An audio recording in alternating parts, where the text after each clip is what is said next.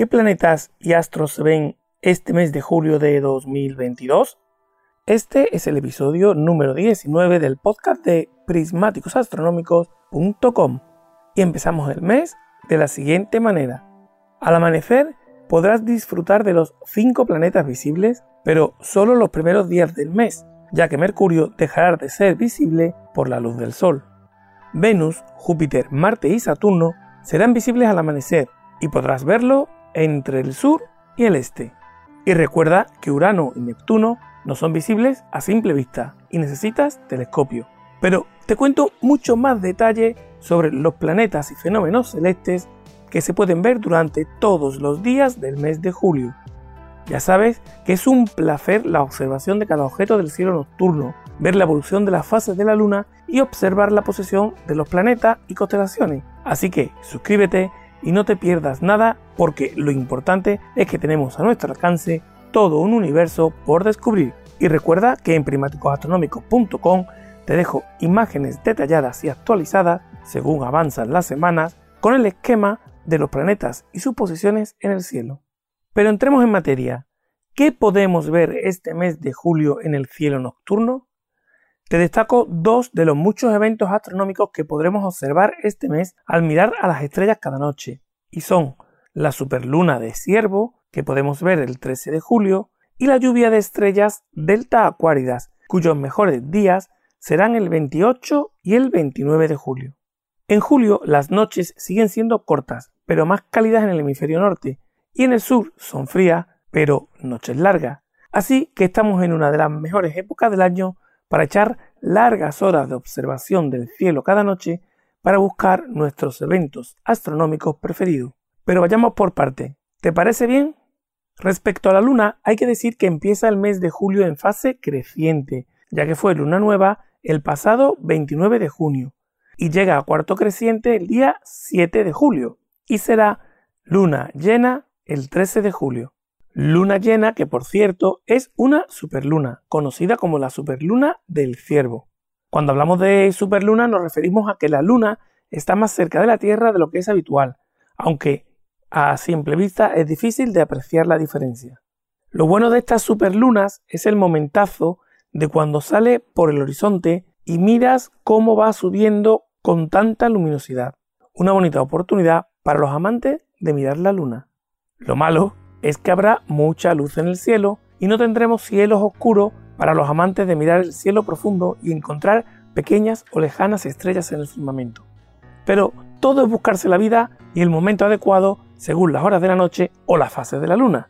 Y estas fases son cuarto creciente el día 7, luna llena el 13 de julio con la mencionada superluna de ciervo, cuarto menguante el día 20 y luna nueva el 28 para cerrar el mes.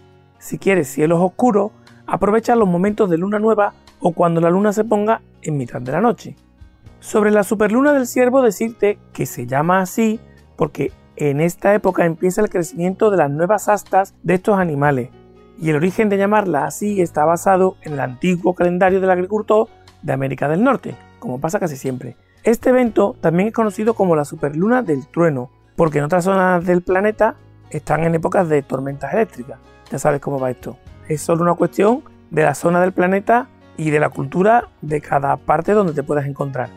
El caso es que ese día 13 de julio la luna estará en el perigeo, es decir, su punto más cercano a la Tierra en esa órbita, y eso hace que la veamos un poco más grande, pero un poquito solo. Y ahora te cuento qué planetas están cerca de la luna algunos días de este mes de julio ya que además tocará esperar, como pasó en junio, a que empiecen una serie de conjunciones a partir de la segunda quincena del mes.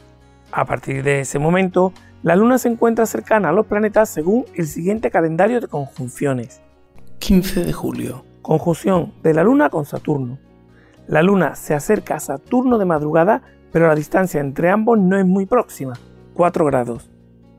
El 19 de julio tendremos la conjunción de la Luna con Júpiter, y ese día sí podremos ver Júpiter a 2,1 grados al norte de nuestro satélite natural. El 21 de julio, la conjunción será entre la Luna y Marte, y el planeta podremos verlo hasta a un grado, mucho más cerquita, al sur de la Luna. pasamos al 26 de julio, donde tendremos la conjunción de la Luna con Venus. También a una distancia más amplia, 4 grados, pero podrás ver Venus cerca al sur de la Luna. Y por último, el 27 de julio, tendremos la conjunción de la Luna con Mercurio. Y ya que estamos con los planetas, ¿qué planetas se ven y dónde durante este mes veraniego? Durante las primeras horas de la noche todavía no serán visibles los planetas, pero sí lo harán según avance el mes. El primero que tendrás a la vista tras el atardecer será Saturno.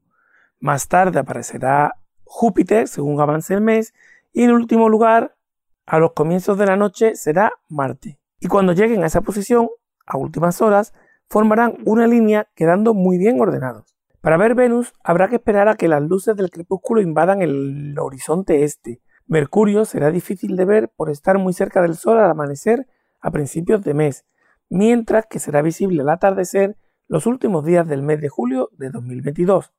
El planeta Urano, que para verlo necesitas telescopio, será observable durante la segunda mitad de la noche en Aries, mientras que Neptuno lo será casi toda la noche en Pisces. Y sobre las conjunciones entre los planetas, contarte que se dan cuando dos o más cuerpos celestes pueden apreciarse en el mismo radiante en la bóveda del cielo. Dicho de una forma más sencilla, es cuando los objetos celestes se reúnen en el cielo y les pueden mirar uno junto a otro. Pero en julio no tendremos más conjunciones que las mencionadas antes respecto a la Luna. Pero sí que tenemos lluvia de meteoros y bien visible. Y vamos con la lluvia de estrellas de este mes, que es la Delta Aquaridas. Los días 28 y 29 de julio, jueves y viernes, serán los mejores para observar la lluvia de meteoros. Pero la actividad de esta lluvia de estrella va desde el 12 de julio hasta el 23 de agosto. Lo que pasa es que debido a las condiciones de posicionamiento, el mejor momento para que puedas verla está entre la noche del 26 y la madrugada del 28 de julio, porque su visibilidad es más predominante al alcanzar una tasa horaria cenital de 25 meteoros por hora. El origen de esta lluvia de estrellas se debe a que durante el mes de julio el cometa 96P Maclo se acerca a la Tierra lo suficiente como para ser visibles sus restos cósmicos. El efecto que vemos desde la Tierra es la interacción de su polvo cósmico al caer contra o dentro de la atmósfera terrestre. Y te dejo mis recomendaciones para que las veas mucho mejor. Esta y cualquier otra lluvia de estrellas. El sitio de observación puede estar en cualquier lugar, siempre que esté oscuro.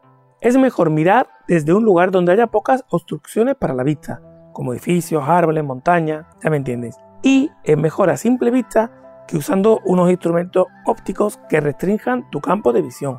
En este caso es mejor mirarlo que mirarlo con prismáticos astronómicos de los que tanto te hablo. El siguiente punto a tener en cuenta es que sería conveniente mirar las regiones más oscuras en el lado opuesto de la Luna si las observaciones se hicieran en presencia de la misma. Y un buen consejo es tumbarse boca arriba y esperar hasta que los ojos se acostumbren a la oscuridad.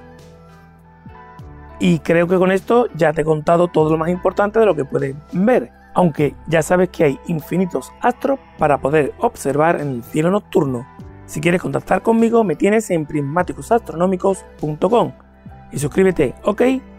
No te vayas sin suscribirte. Nos escuchamos pronto. Disfruta del cielo nocturno. Adiós.